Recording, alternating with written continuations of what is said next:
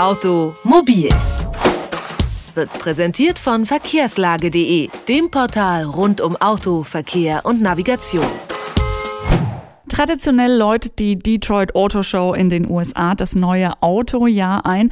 Auch in diesem Jahr haben sich vom 13. bis 26. Januar wieder immerhin über 800.000 Besucher an der Grenze von Kanada und den USA versammelt. Allerhand neue Modelle wurden vorgestellt auf der diesjährigen Messe und sehen konnten die eben nicht nur Presse- und Fachbesucher, sondern auch alle anderen Autointeressierten, die zumindest es bis Detroit geschafft haben. Wie die Autobranche sich nach der Krise auf einer der wichtigsten Automessen präsentiert und welche Höhepunkte es da gegeben hat. Das kann ich Roland Lindner fragen. Er ist Wirtschaftskorrespondent der FAZ in New York und hat sich auf der North American International Auto Show in Detroit umgesehen. Schönen guten Tag, Herr Lindner. Schönen guten Tag. Was war denn Ihr Highlight äh, auf der Automesse in Detroit? Gab es irgendwas, wovon Sie richtig beeindruckt waren? Es ist ein bisschen schwer zu sagen. Gab es so dieses einzelne Produkt, was einen umgeworfen hätte? Womöglich nein. Gab es einen Messestar? Auf jeden Fall. Das war der Pickup-Truck, den Ford vorgestellt hat. Äh, nicht unbedingt deswegen, weil er so spektakulär ist, sondern deswegen, weil das Auto so wahnsinnig wichtig ist. Das ist seit 30 Jahren das meistverkaufte Auto in Amerika. Und ähm, Ford ist hier ziemlich neue Wege gegangen und macht diesen Truck erstmals mit einer Aluminiumkarosserie statt einer Stahlkarosserie. Und das ist für Ford ein wahnsinnig wichtiges Auto. Wenn Sie sagen, es hat Sie nicht so richtig umgehauen, gab es denn trotzdem Überraschungen oder war alles so, naja, das hat man schon so ein bisschen erwartet oder vielleicht auch schon gesehen? Ich denke, meine größte Überraschung war, wie sich die Gewichte in der Branche verschoben haben im Vergleich zu noch vor zwei, drei Jahren.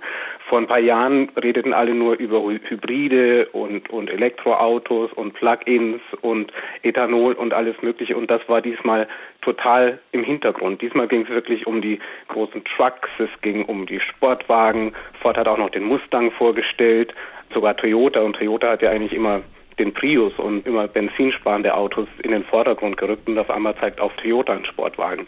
Und das hat sich äh, in diesem Jahr total geändert. Wenn, äh, wie Sie sagen, auf äh, der Messe diesmal viele SUVs und Pickups ausgestellt sind und sowas wie Elektrofahrzeuge oder das Thema Brennstoffzellen und Nachhaltigkeit nicht mehr so die Rolle gespielt hat, hatten Sie denn trotzdem das Gefühl, dass man da noch in die Zukunft blickt oder äh, igelt man sich so ein bisschen ein und setzt wieder auf das vielleicht auch so ein bisschen typisch amerikanische und ähm, Energie und Nachhaltigkeit, sagt man, ist vielleicht gerade nicht mehr so das brennende Thema? Es ist im Moment tatsächlich so ein, nicht so ein akutes Thema, weil die Benzinpreise nicht mehr so hoch sind, wie sie das vor ein paar Jahren waren. Und deswegen sprechen die Leute nicht mehr ähm, so sehr drüber. Aber natürlich ist es grundsätzlich schon ein Thema und es gibt auch ähm, Verbrauchsvorschriften von der amerikanischen Regierung, die sehr streng sind, die in einigen Jahren kommen, die die Autounternehmen auch einhalten müssen. Insofern ist es nicht so, dass die sich alle jetzt nur noch auf SUVs und Pickup-Trucks konzentrieren können. Aber die momentane Stimmung beim Amerikanischen amerikanischen Autokäufer geht bestimmt nicht in Richtung äh, der Elektroautos oder der Hybride. Das zeigen die minimalen Marktanteile. Die ganz, ganz große Ausnahme ist Tesla. Ähm, Tesla ist die mega Erfolgsstory, weil sie es geschafft haben, Auto herauszubringen, was so ein bisschen Flair hat, wie es Apple geschafft hat mit seinen Produkten. Aber Tesla ist die absolute Ausnahme. Haben denn auch deutsche Autobauer auf der Messe in Detroit eine Rolle gespielt?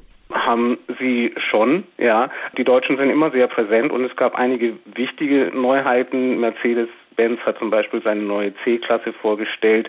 Äh, die C-Klasse ist das volumenstärkste Modell von, von Mercedes. Äh, BMW hat einige Sportmodelle gezeigt und insofern, ja, die Deutschen waren sehr präsent und die Deutschen können auch in Detroit mit stolz geschwellter äh, Brust auftreten, weil sie sich in Amerika ziemlich gut schlagen auf dem amerikanischen Markt. Ähm, das gilt vor allem für die Luxushersteller.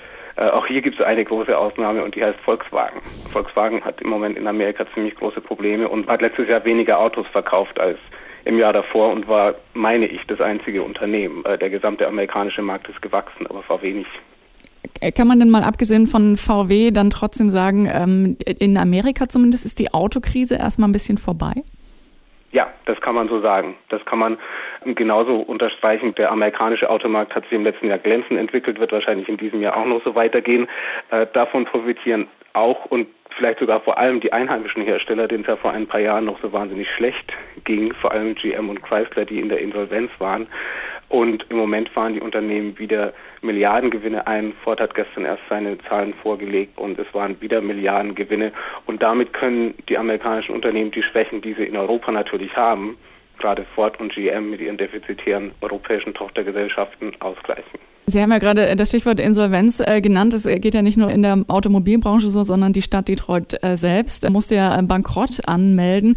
Haben Sie denn abseits der Messe auch ein bisschen was mitgekriegt von der Situation in der Stadt selbst? Also wenn man sich nur auf der Messe bewegen würde und sonst nirgendwo und wenn man auch auf dem Weg vom Flughafen zur Messe die Augen zumachen würde, würde man wahrscheinlich nichts davon mitkriegen. Das Messezentrum selbst wird im Moment total renoviert und die Messe wird von Jahr zu Jahr schicker.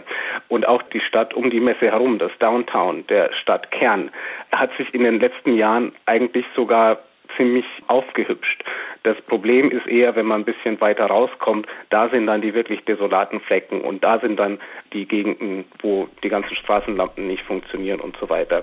Ähm, aber die Innenstadt an sich, sich ist in den letzten Jahren eigentlich sogar schöner geworden. Wie war denn Ihr, Ihr, persönlicher Eindruck davon, dass man in einer Stadt wie Detroit, die ja doch äh, immer noch sehr mit Problemen zu kämpfen hat, dass sich eine Branche angesichts der wirtschaftlichen Lage trotzdem so selber feiert?